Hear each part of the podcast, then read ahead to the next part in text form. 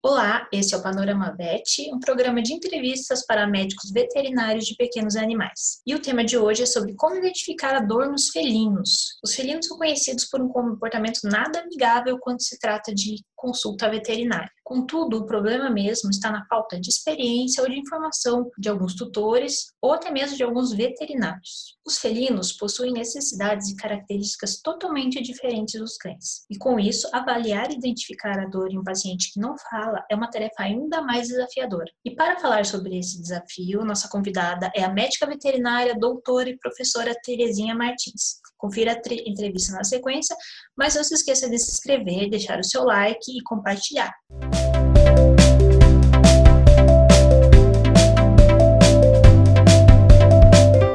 Olá, doutora Terezinha, seja bem-vinda ao Panorama VET. Para começar, conte-nos um pouquinho da sua formação, a sua rotina clínica. É, boa tarde a todos, eu que agradeço ao convite, obrigada Mariana, obrigada Alessandra, e espero que a nossa conversa de hoje à tarde seja bastante proveitosa, né? É, eu sou veterinária, a minha graduação eu fiz pela Unesp de Jabuticabal, eu sou especializada em anestesiologia pela Unesp de Botucatu, uh, também fiz doutorado aí pela Faculdade de Medicina da USP e na concentração do Departamento de Anestesiologia, e uh, aqui dentro do meu doutorado eu trabalhei com dor aguda, né? então acompanhava pacientes aí submetidos a retirada de fragmentos de mandíbula, de maxila, em decorrência do câncer, né? Então, durante o meu doutorado, trabalhei muito com dor aguda. É, logo depois, durante o período de doutorado e logo depois, eu fui uma colaboradora externa do Ambulatório de Dor e Cuidados Paliativos é, do Hospital Veterinário da Faculdade de Medicina da USP, né? Fiquei lá uns 10 anos mais ou menos, né? E também sou professora de farmacologia e toxicologia na UNISA. E, finalmente, né, a técnica responsável aí por, por um serviço novo, né, que a gente está aí já há alguns anos, né, é, implantando, que é o tratamento da dor em cães e gatos, que é a Dorvet. Tá ótimo. Então, para a gente entrar no tema do programa, né, que é sobre a dor em felinos, a primeira pergunta é saber assim se é, se é, se é correto dizer que a dor em felinos foi negligenciada, o tratamento né, foi negligenciado por um longo período, ou ainda é, né? E quais os desafios do veterinário para identificar e para tratar a dor desse paciente? É, pois é, essa pergunta realmente ela é muito boa, muito interessante dentro do nosso contexto da nossa conversa. É, a dor, eu acho, viu, Mariana, que infelizmente todas as espécies ela ainda é bastante é, é, é não reconhecida e não tratada adequadamente, né?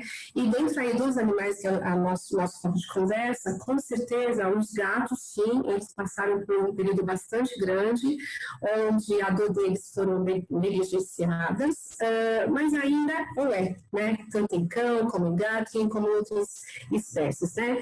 Uh, a gente tem, tem alguns motivos técnicos para isso, né? Como, por exemplo, a, a, o desconhecimento do comportamento desse gato, né? E se a gente lembrar que o gato, ele está aí, né, como nosso pet, próximo do homem, há menos tempo que o cão, então o cão a gente consegue entender melhor os seus comportamentos e aqueles que podem estar relacionados aí à dor, né? Já os felinos, eles são muito menos tempo, né, ao, ao nosso lado. 10 mil anos, não parece é, pouco tempo, mas pouco tempo a gente pensar na civilização humana, né? Então, assim, e ainda, né, geneticamente, eles guardam muito é, de, de, dados, né, do, do seu período selvagem. Então, por conta disso, a gente, é, é, nos últimos anos, é que a gente tem descoberto muito a respeito do comportamento desse gato e principalmente o seu comportamento relacionado à dor, né? Então, assim, eu acho que, é, no geral, a dor ainda, ela é subvalorizada, né? E, dependendo da espécie, a gente tem uma grande dificuldade de se identificar essa dor. Mas eu acho que, inclusive, fico muito feliz a gente estar abordando isso hoje, né? Isso, isso vai, vai tender, ao longo do tempo, ser modificado, né? Porque uh, o gato hoje, né, é, ele é, sim, uma espécie que as pessoas estão adotando muito para viver assim lado. É, no Brasil, inclusive, no último censo que foi feito a respeito de, de animais no país, né, é, a, o Brasil aí, o brasileiro ainda tem uma preferência por, por cães, mas a gente está vendo que a população de gato ela tem aumentado de uma forma bastante importante, principalmente nos pequenos, nos grandes centros, né? Uh, então, assim, hoje a gente tem essa relação muito estreita, né? Então, cada vez mais o tutor ele vai entender o comportamento do seu animal e quando houver um comportamento anormal, ele vai levar sim ao veterinário e o veterinário, dentro do seu conhecimento, talvez ele consiga detectar que essas alterações de comportamento possam estar relacionadas é, ali a uma situação de dor. Né? Então, eu acho que tudo isso tende a melhorar esse quadro todo, mas a gente está vendo alguma evolução sim, com certeza. Perfeito, doutora. E qual a escala utilizada com mais frequência para identificação e avaliação da dor, do, da dor em gatos, em casos clínicos? Seria a da Universidade de Glasgow ou é, e quais são os critérios que são utilizados? Então, é, é, é essa, essa, é uma pergunta muito boa, porque assim, é, dentro do nosso contexto, quem trabalha com dor, a dor que não pode ser identificada ou misturada, ela não pode ser tratada adequadamente, porque senão cada um vai achar, está doendo mais ou menos, e não vai ter uma condição adequada é, ali do, do, tratamento da dor, né? Então, é importante que o veterinário, ele utilize alguma ferramenta, né, para quantificar e qualificar essa dor. Então, aqui, o que a gente tem? A gente tem várias ferramentas para serem utilizadas, né? Umas, elas são, são oriundas ali da medicina, então são utilizadas no, homem, né? Mas a gente pode fazer uma adaptação, sim, nos nossos pacientes. Uh, só que a gente tem um grande problema né? entre o processamento da dor e a manifestação da dor, né? É, tem diferenças entre as espécies. E dentro das espécies também, há diferenças de comportamento da dor dependendo do que se faça. Né? Então, a gente tem é, um tipo de dor no paciente submetido à cirurgia, um tipo de comportamento de dor no paciente aí, é, sofrendo de uma dor crônica, por exemplo, articular. Né? Então, dentro da veterinária, especialmente, assim como existe na, na medicina, né, a gente carece aí de ferramentas especializadas, né, justamente e avaliar a dor dentro de cada espécie, né? Então, hoje, as ferramentas adequadas, elas devem ser é, aquelas que são validadas, ou seja, você compara o grupo dos animais com dor com aqueles animais que não têm dor, para você ver realmente se essa ferramenta é adequada.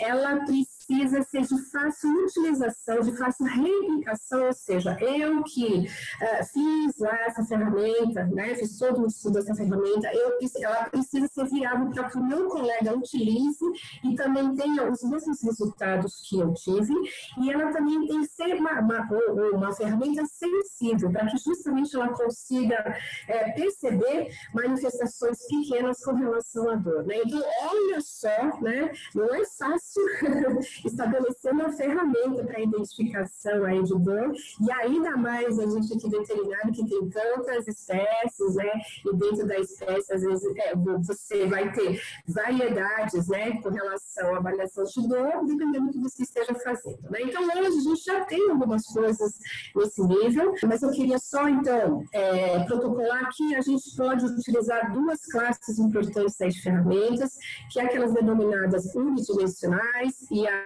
é, é, multidimensionais, né? Então, essa unidimensional, ela verifica se o animal está com dor ou não está com dor, né? Então, por exemplo, dentro desse conceito, eu posso utilizar escalas super simples, que são utilizadas na, na medicina, ainda não estão totalmente validadas para o nosso paciente, mas eu posso simplesmente né, tentar classificar a dor desse paciente em zero, sem dor, e 10, a pior do possível, porque eu preciso tentar quantificar quanto que esse paciente está sentindo de dor naquele momento da, da, da, consulta. É, e interessante que eu utilize também essa mesma ferramenta para ver como que está sendo o desfecho do meu tratamento. Porque esse animal, ele vem, é, é, é, então, por exemplo, se eu utilizar a escala numérica de dor, né, que é uma escala que a gente usa de uma numeração de zero, né, esse, o 10 aqui para mim é ruim, 10 é pior do possível. Então, vamos supor que esse animal, ele vem ao primeiro atendimento e ele identifique que a dor dele é 6, já é uma dor moderada né? Uh, e aí eu iniciei o tratamento. No retorno, eu tenho que utilizar essa mesma ferramenta e verificar se esse score, né, se essa nota ela diminuiu ou não, né? Porque isso, olha só que bacana, vai nortear meu tratamento. Dentro da minha ferramenta, qual foi o comportamento de, de, de dor desse animal, né? Então, é importante que a gente use algum tipo de ferramenta e, no nosso caso veterinário, a equipe toda é, faça dessa forma, né? Então, esse sono médico é uma coisa mais simples que se tem, de 0 a 10, né? Uh, depois a gente, que a gente pode deixar aí anexado algumas fontes de, de referências, né? Para que justamente quem tiver mais interesse possa buscar como se faz o emprego aí dessa, dessas ferramentas, né? A gente tem a escala analógica visual também, no qual a gente traça uma reta de 10 centímetros e pede para que o tutor assinale nessa reta o quanto que ele imagina de intensidade de dor que esse animal está sentindo, né? E aí a gente vai, vai médico na régua e vai acompanhando esse paciente aí diante do nosso tratamento de dor. Tem as escalas descritivas, simples. Ah, é ausência de dor, dor leve, dor moderada, dor intensa. Né? Então, é uma coisa mais simples. É lógico que elas não são 100% é, sensíveis e, e confiáveis, né? Ah, e daí, então, a gente tem as multidimensionais, que eles fazem o seguinte, né? Que eles unem situações de comportamento desse animal com alterações fisiológicas. E aqui é muito interessante que essas escalas, dessas, esses questionários, é, essas ferramentas, elas são utilizadas em pacientes com dor aguda, então, por exemplo, aquele que saiu lá de um procedimento cirúrgico, né? Eu vou acompanhar aí no pós-operatório, porque justamente na dor aguda, a gente sabe que existe alteração de parâmetros fisiológicos importantes, né? Então, a gente tem alteração de pressão arterial, a gente tem alteração de frequência cardíaca, alteração de frequência respiratória. Então, olha que bacana, né? Esses parâmetros também podem aí nos ajudar, né? É lógico não posso me basear tão somente nisso, porque o animal estressado também tem alteração desses parâmetros fisiológicos, mas essas ferramentas, ela une também esses parâmetros fisiológicos, né? Então, por exemplo, você citou a de Glasgow, que é sensacional, tá? É uma dessas escalas é, bem completas, multidimensionais que a gente tem aí na veterinária, que é validada, foi uma das primeiras, inclusive, ferramentas validadas para a espécie felina, ela é uma adaptação, inclusive, do que existe para cão e, é, e, e de, de, outros, outros segmentos da medicina, e ela, justamente, ela contempla, né, é, primeiro você olha o animal lá na gaiola, vê como que está o comportamento dele, então, é, é, é, esse, essa escala, ela tem algumas perguntas que você vai respondendo, é uma das primeiras escalas que vem né, a carinha do gato, né, mostrando ali alteração, alterações de orelha, posicionamento de bigodes, né? E você assinala também como que pode estar, se está normal, se tem uma alteração leve, se está muito intenso, essas modificações anatômicas do animal. E também tem alterações fisiológicas, né? Então, é, é, é bem interessante, né, tudo isso, porque aí, no final do, do na soma dos pontos, né, percebe que ela tem um pouco mais de sensibilidade em conseguir dizer se esse animal ele está com dor ou não está com dor, tá? É, mas só lembrando que isso é uma ferramenta, né? Eu tenho que sempre tratar esse assunto, né, no geral, né? Então, isso é só para eu anunciar. E é lógico que eu vou estar sempre ali, né, vendo esse animal, palpando, inclusive a Glasgow também, esse palpa a ferida cirúrgica, né? Você tem esse contato com o animal. Então, percebam que é uma reunião de vários fatores, né? Então, assim, porque o animal só ficar quietinho, não comer, não quer exatamente, não quer dizer exatamente que ele está com dor. Mas isso pode sim sinalizar que ele está com dor, mas eu não vou me valer só disso. Eu tento reunir outros fatores para que justamente eu consiga diagnosticar melhor a dor e a sua intensidade, né? Lembrando que a dor, ela é um sinal fisiológico, né? Né? E que é muito subjetivo, né? O que é dor para mim pode não ser para você, né? O, o, é, o, mecanismo biológico pelo qual ela ocorre é da mesma forma nos mamíferos, por exemplo. Mas quando chega aqui, né, na região da nossa cabecinha aqui, do córtex, do tálamo, essa percepção desse estímulo é que vai variar muito, né? Então aí vem as reações emocionais, vem as, as reações musculares também, né? Então o processo pensamento mesmo, mas acontece que essa percepção, essa resposta que a gente vê, são diferentes entre os indivíduos e são diferentes entre as espécies também. Né? Então, a gente tem essa escala né, que ajuda bastante. Uh, pode ser que no dia a dia, né, meio corrido ali da clínica, você parar e fazer isso em cada paciente pode ser um pouco, enfim, complicado, né? E se nem todos a equipe dominarem. Mas também não é nem um absurdo de, de tempo, né? você não fica horas fazendo, é, respondendo questionário. No começo demora um pouquinho mais, mas depois fica muito prático. Mas, por exemplo, nada impede que todo paciente que você atender, você use uma escala numérica por exemplo, para conseguir identificar se esse animal está com dor ou não, né? E, mais recentemente, a gente tem essa da Unesp de, de Botucatu, né? Onde justamente eles refinaram mais ainda, né?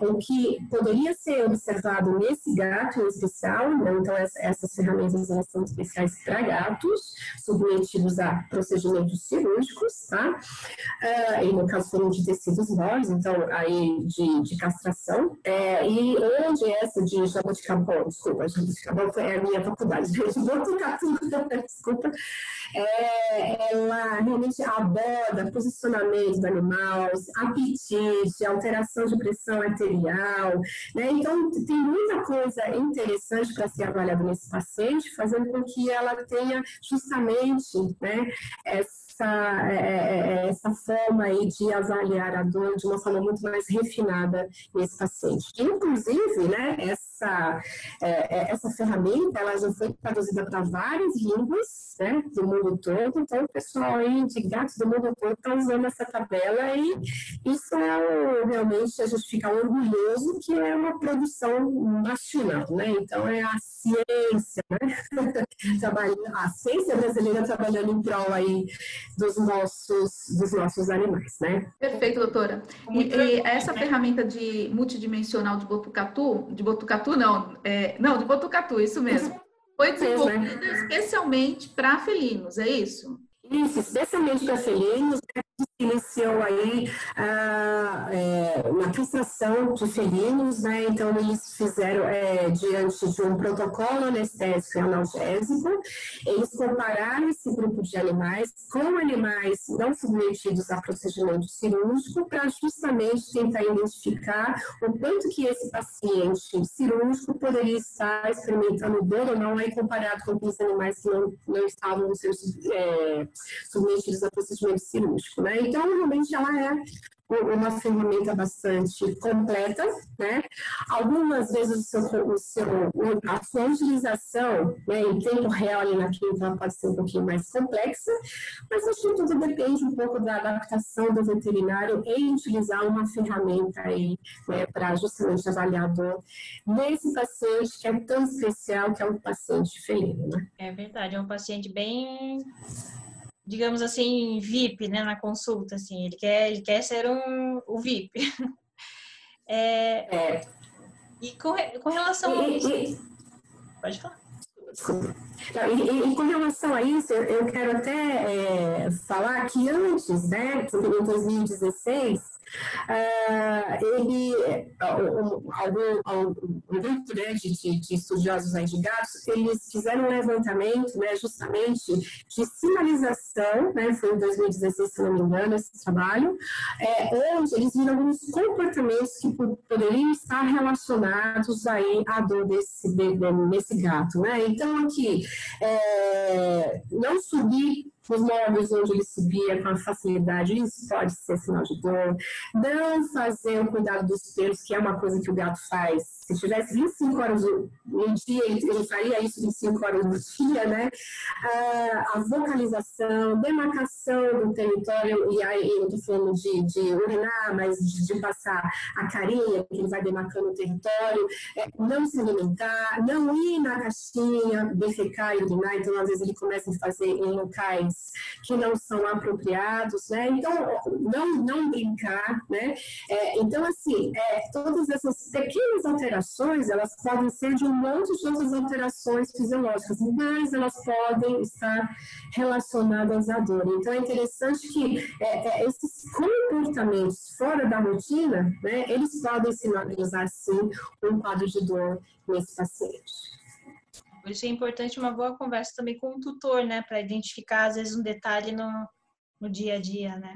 Ah, sempre, sempre, né? É, o que a gente costuma dizer, por exemplo, né? Ou, vamos colocar dois grupos aí de, de gatos, né? Aquele gato que foi submetido a um procedimento cirúrgico, né? Que aí a gente fala que é uma dor aguda. Que é aquela dor que tem valor biológico, que ela ocorre enquanto não tem a resolução de, de uma lesão tecidual, e depois daquela daquela é, resolução do, da, da, da, lesão tecidual, depois da recuperação cirúrgica, o animal não tem mais dor, está tudo resolvido. Ok.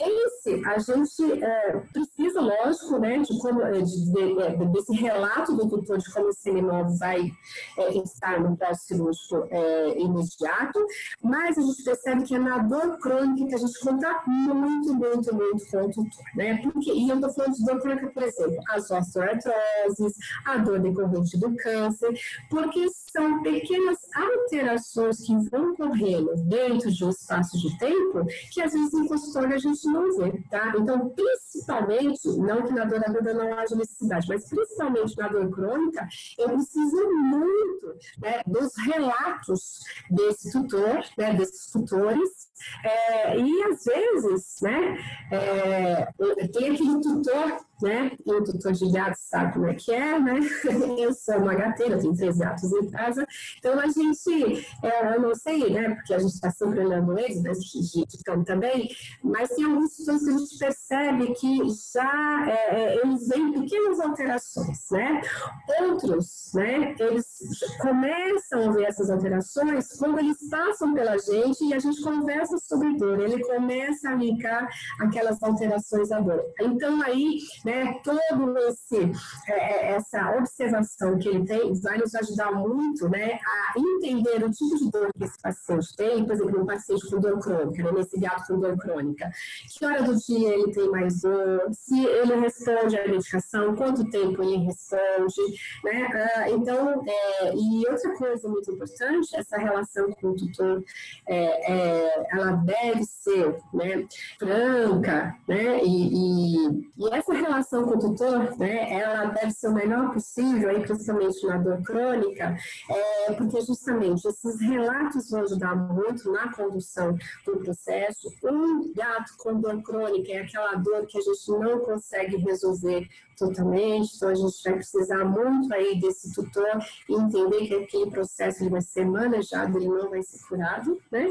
E outra coisa, se o tutor ele não entender o que está acontecendo, ele não vai aderir ao tratamento, né? Então, nesse sentido todo, o tutor ele é muito importante aí na dinâmica, principalmente do controle da dor crônica. Além ainda né, das ferramentas, da abordagem que o veterinário faz, hoje existe também um contexto para que a gente consiga abordar melhor o nosso paciente felino, né, que são algumas diretrizes aí, né, denominadas cat friendly, onde justamente a gente busca, né, por meio de manuseios, de adequação de ambientes, fazer com que esse gato ele fique muito menos estressado durante essa avaliação clínica, o tutor também fique menos estressado e a equipe equipe veterinária também fique menos estressada, né? Porque você imagina um gato bravo e com dor, né? Então, essa abordagem para avaliação desse animal, manuseio, às vezes até a administração de analgésico, ela pode ser melhorada, né, diante aí desses princípios, né, dentro desse contexto do cash flow. Então, acho que vale a pena também dar uma olhadinha para que a gente consiga trabalhar melhor com essa espécie, né, com dor ou sem dor, né, uh, mas, de qualquer forma, a gente diminui o estresse, porque, inclusive, eu vou vão conseguir verificar melhor né, essas alterações que estão relacionadas à desse paciente. Então, também é um ponto importante aí dentro da clínica veterinária, tá bom? E, e por falar na, né, no comportamento dele, tem um estudo de 2019, né, do ano passado, da Universidade de Montreal, que desenvolveu uma escala baseada nas caretas do felino, né?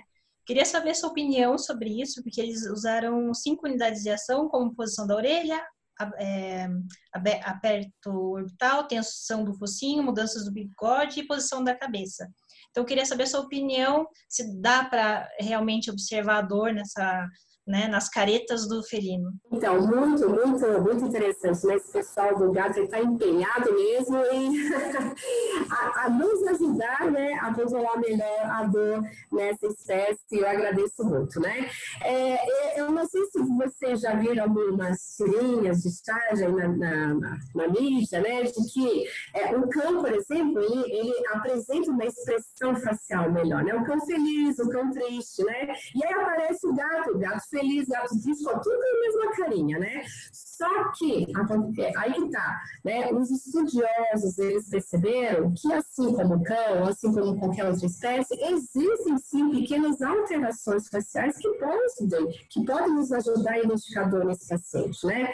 É, então, assim, a posição da orelha, justamente os olhos mais fechados ou não, os bigodinhos ou mais levantados ou, ou mais baixinho, a cabeça mais baixa, né? Tudo isso, ele pode estar relacionado sim ao paciente que com dor. O que eles fizeram? Né? Eles justamente compararam, foram comparando né, os pacientes com dor, pacientes sem dor, ou o paciente, inclusive, que foi submetido a um procedimento cirúrgico, ele foi apresentando ali alterações faciais que poderiam estar relacionadas à dor, e quando foi feita a analgesia, esse animal ele apareceu com uma carinha diferente. Tá? Não dá para dizer, então, que o gato não tem expressão facial com relação à sua dor. Só que, lógico, né, ele, ele é uma espécie que não deixa tão aparente assim essas reações, né? É, mas esse estudo justamente veio facilitar isso, porque ele trouxe, né, é, dentro de cada item que você falou, orelhinhas, olhos, bigodes, por exemplo, ele, ele traz ali três carinhas diferentes, né? E você pode assinalar essas carinhas e acompanhando aí o seu paciente, né? Eles ainda vão melhorar esse estudo, né? Porque três carinhas realmente fica né, bem espremido aí a, a, expressão facial do gato. Uh, e eles também vão tentar ver o momento no qual a transição dessas carinhas há necessidade da gente fazer o que a gente chama de resgate analgésico, né? Aquele momento no qual eu tenho ali uma intensidade de dor, né? Que eu preciso fazer um analgésico, às vezes mais mais potente para diminuir rapidamente aquela pontuação de dor, que a gente chama de resgate analgésico. Né? Então, eles estão tentando também uh, ver esse momento, essa expressão aí, é, no qual tem que se fazer esse resgate analgésico. Né? Mas, é, com certeza, é mais uma ferramenta muito similar do que já existe na medicina, principalmente aí na área da pediatria, né? onde eles colocaram ou a carinha do Cebolinha, ou da Mônica, outras carinhas para justamente a criança se colocar né, no lugar aí dessa carinha, né, e tentar identificar aí a, a sua dor, né. Lembrando que no animal, né, não é ele que assinala, então, na verdade, a gente está tentando tratar dor que a gente acha que ele está sentindo, né. Então, nesse sentido, eu acho que é muito interessante essas ferramentas, né, mas também o conhecimento do veterinário, o seguinte, se ele vai fazer um procedimento cirúrgico, né, já existe existem aí é, tabelas que me diz mais ou menos, olha, uma OSH ela pode é, ter uma intensidade de dor moderada. Então, opa, então já vou começar ali a fazer uma analgesia justamente para cuidar essa dor moderada. Eu não vou esperar ele ter ah, nossa, ele teve mesmo uma dor moderada. Não, eu já sei que vai ter. Então, eu já vou prevenir a dor desse paciente, porque depois que essa dor está é, estabilizada, porque depois que essa dor já está é, ocorrendo, é muito mais difícil eu conseguir estabilizar ela mais rapidamente. Né? Então, é, acho que é, é, é, muito interessante todo essa, essa, esses, esses trabalhos que estão sendo feitos, porque justamente no sentido de nos ajudar a a identificar e mensurar a dor do gato, né? Certo, doutora Terezinha. E quanto à parte de farmacologia? Hoje existem medicamentos é, disponíveis para gatos e em relação também às dificuldades, né, ao medicar o felino. Como seria isso? É, pois é. Essa é. Eu até lembro também de outra charge, onde uma pessoa tenta medicar o gato e ele sai todo arranhado, chama-se bombeiro, porque às vezes é mais ou menos isso, né? É, um gato bom farmacologicamente ele é diferente do cão, tá? O gato não é um cão pequeno, ele é outra espécie, né? Outra, outra dinâmica, uh, outro funcionamento orgânico, né? Então hoje a gente sabe é, que justamente, né, a, a, parte de metabolização hepática que é uma, uma parte bastante importante ali para que esse animal ele consiga excretar, né? Que esses medicamentos que ele tomou ele consiga ser excretado. A gente sabe hoje, né, que na espécie felina, a, que a gente chama de biotransformação hepática, né, e isso ocorre uh, a todo momento no animal. E quando também ele recebe algum medicamento, esses medicamentos eles precisam ali sofrer algum tipo de tratamento para ter a sua ação e a parte que não tem mais ação, né, ela ser excretada. E isso sofre ali um tipo de processamento que ocorre lá no fígado. E a gente sabe que o gato ele faz isso, mas né, uh, as vias enzimáticas pelas quais ele faz isso, tem algumas que, que estão em números menores, como por exemplo da glucuroniotransferase.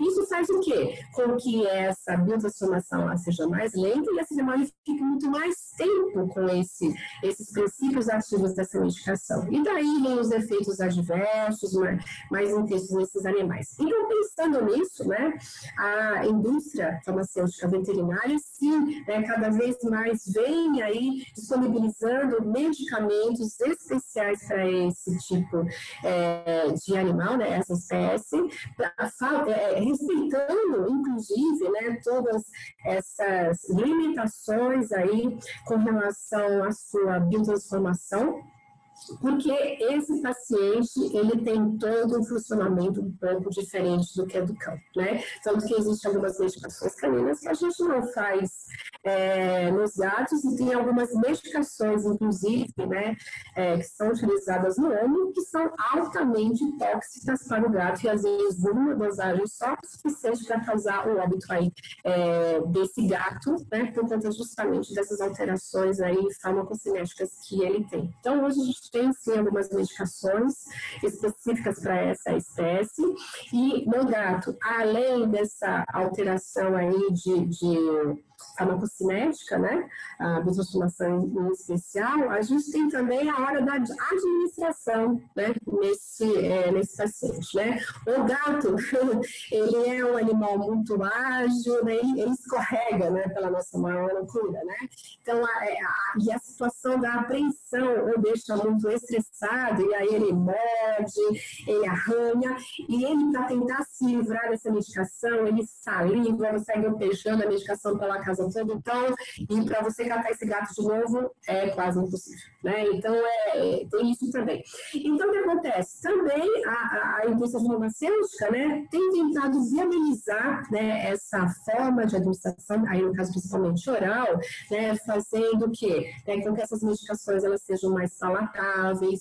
Então, também tem a parte farmacêutica de manipulação, onde ela consegue manipular é, esse, esses medicamentos na via de pasta, para justamente facilitar né, o momento de administração para esse animal, que inclusive pode ser um momento de muito estresse, né? Muitas vezes a gente vê o tutor relatando, ah, ele vomitou, essa medicação fez mal, mas às vezes é tanto estresse ali na hora de medicar esse animal, né, que ele nem sofreu a ação da medicação para vomitar esse medicamento. Todo aquele estresse, aquela situação de tentar fazer com que ele ingira essa medicação, o deixa estressado e ela e acaba por vomitar, e aí você não tem efeito adequado da medicação, né? E ainda, vou só deixar aqui registrado que. Uh, a, colocar esse medicamento na comida pode ser um grande problema para esse felino, como é também para cão, mas especialmente para o felino, tá? Porque uh, quando a gente vai dar alguma medicação oral, a gente tenta associar um, um alimento que ele não está acostumado,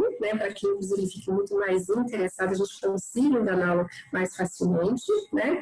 E quando você coloca na alimentação que está acostumada, primeiro você vai desperdiçar esse medicamento, alimento, e vai ficar muito mais tempo nesse alimento, o animal vai perceber que esse alimento está ali, vai perceber que esse medicamento está ali no seu alimento, e inclusive vai começar a fazer uma correlação do alimento que ele tanto gostava com a medicação, e ele vai deixar de comer o alimento, tá? Então, isso também é uma coisa bastante importante, o momento de dar a medicação ali nesse gato. Bom, e nesse paciente com dor, né, existem várias classes farmacológicas aí que eu posso utilizar para o controle dessa dor, né? Então, nos gatos, os AINs são muito bem-vindos, né, quando a gente tem aquela dor aguda ou também uma dor crônica, como, por exemplo, a osteoartrose, né? Então, a gente já tem, inclusive, alguns anti-inflamatórios que são mais destinados aí é, aos gatos. A gente também tem os opioides, por exemplo, né? Então, o tramadol, ou quando a gente tiver uma intensidade maior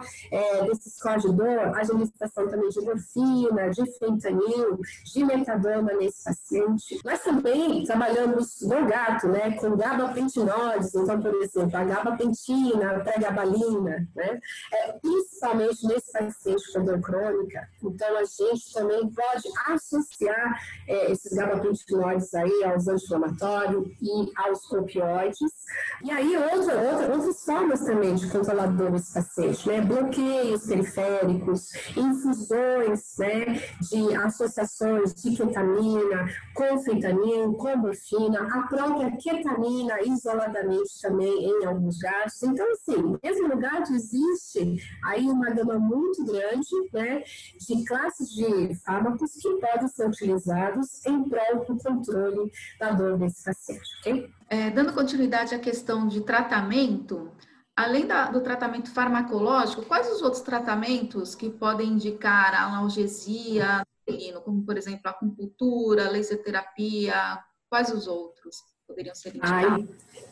Tá, isso, isso é, é, é, é, muito, muito legal, porque hoje, dentro do tratamento da dor, né, a gente trabalha com o aspecto de associação de terapias, né, as terapias farmacológicas e as terapias não farmacológicas, porque a gente sabe hoje, né, que essa associação é muito interessante e ela nos ajuda muito no controle de dor desse paciente, né, quer seja aguda e principalmente no paciente com dor crônica, né.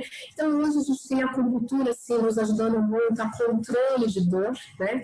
É, miofascial, ósseo, enfim, né? vários tipos de dor. A gente tem a fisioterapia, e aqui a fisioterapia, eu não estou falando só de movimento, né? Eu estou falando de um monte de, de, de outras modalidades que existem dentro desse, desse conceito de fisioterapia, que na verdade é para reabilitar o paciente, né? É, aqui, por exemplo, o medicamento que ele toma não muda a função de um órgão dele, não muda da função de uma musculatura que está atrofiada. Então, eu preciso trabalhar aquela musculatura de uma forma diferente. E essa forma diferente é justamente por meio de uma reabilitação oral.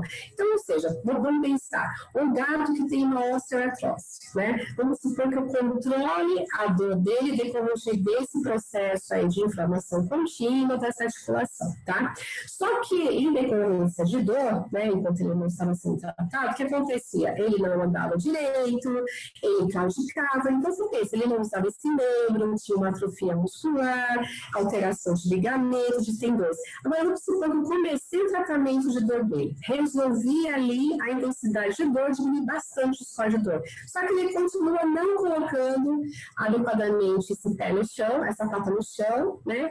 É, ou claudicando. Ora, agora ele já está dor, mas eu preciso reabilitar essa musculatura, os tecidos ali articulares, para que justamente ele consiga é, ter uma mobilidade melhor. Né? Então, hoje sim, a gente faz essa junção, que é uma junção muito interessante, dos medicamentos associados a essas terapias é, complementares né? Ah, que é fisioterapia, que é mancha, que é laser, é TENS, é natação, é é, com água, a esteira aquática, enfim, né? um monte de outras terapias que vão, com certeza, me ajudar, inclusive, a retirar medicamento desse paciente e naqueles que eu não consigo retirar totalmente esse medicamento, eu vou conseguir diminuir o de medicamento dou nesse animal, tanto com relação às suas concentrações, como com relação às suas associações. E olha que bacana isso, do diminuir efeito adverso. Eu vou diminuir também o custo do, do, tutor, né, com relação aí à aquisição desses medicamentos, né. Então, hoje, a gente preconiza muito, né, que o farmacológico e o não farmacológico, eles sejam lado a lado, né, e se a gente conseguir controlar esse paciente com dor com o não farmacológico, beleza, já com certeza. Tá ótimo. A gente tá chegando ao final do programa, né? E a gente gostaria de saber se você tem alguma mensagem final, tanto para os veterinários, para os auxiliares veterinários que estão nos assistindo, e também para, de repente, algum tutor estiver nos assistindo também, algum gateiro. tá bom.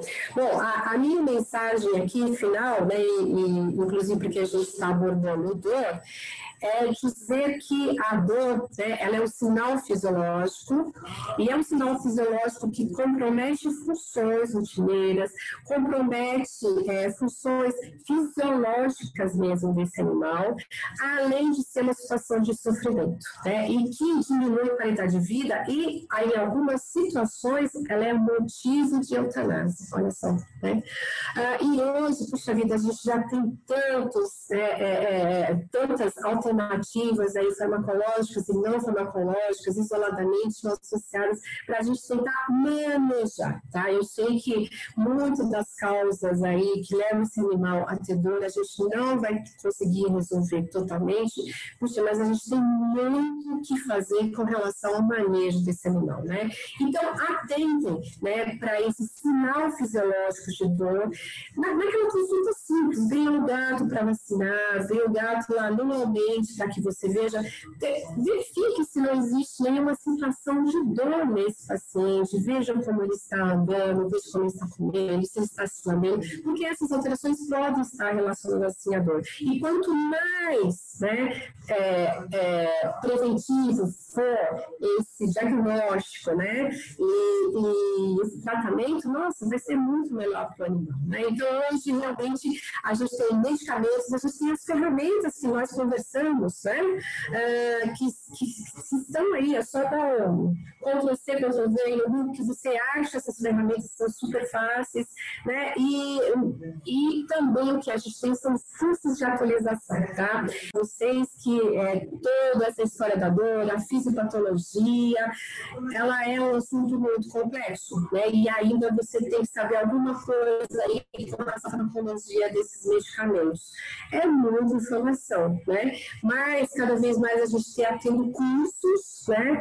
É, agora a gente está nas lives também, enfim, a todo momento a gente tem é, pessoas qualificadas aí veiculando informações, né? Para que justamente a gente atente, né? Para esse sinal fisiológico tão importante que é a dor e que compromete muito, né? A qualidade de vida desse paciente, né? Então, assim, não é o fato dele não falar que ele não está sentindo dor, né? Se fosse assim, né? Pessoas que não falam, crianças, bebezinho, olha que beleza, não sente dor, não fala, não sente dor, tá resolvida a minha vida. Só que não é isso, né? Eles sentem dor sim, tá? É, a gente só precisa entender né, como que é esse comportamento, como é que é essa expressão é, de dor nesse paciente, nesses pacientes e especialmente no gato, né, o gato que, que justamente a gente tem muito a aprender ainda com ele, né, é, mas é, é, é, esse, essa abordagem de dor, ela não é impossível. Ela só pode ser um pouquinho mais difícil, né? Mas quando a gente começa a ter esse conhecimento, essa preocupação, as coisas vão, vão ocorrendo de uma forma é, mais normal, né? E quem vai se beneficiar com tudo isso, lógico, vai ser o meu paciente, né? Então, assim, vamos atentar para esse fator dor, porque realmente dor né, é sofrimento e diminuição de qualidade de vida. E nós, enquanto veterinários, nós temos conhecimentos técnicos e nós temos os nossos valores éticos também para que justamente esse animal ele não sofra por ter uma dor não controlada adequadamente, tá? Então, acho que é, esse é, é, um recado muito importante. Eu estou à disposição, né, de, de quem se interessar mais por esse assunto.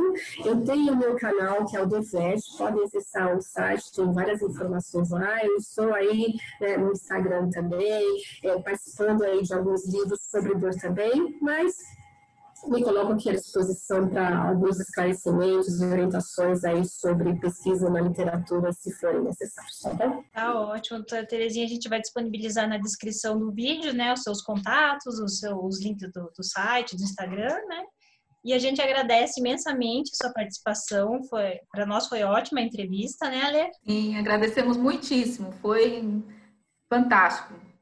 Mariana e Alessandra, gostaria então de agradecer o convite né, e essa oportunidade de participar aqui com vocês no Panorama VET e dizer que ninguém é feliz com dor. O seu pet também não é, tá bom? Então, atente para isso e vamos tratar aí a dor de uma forma adequada, tá bom? Muito obrigada a todos, tá? Nós que agradecemos, obrigada. Obrigada, um abraço.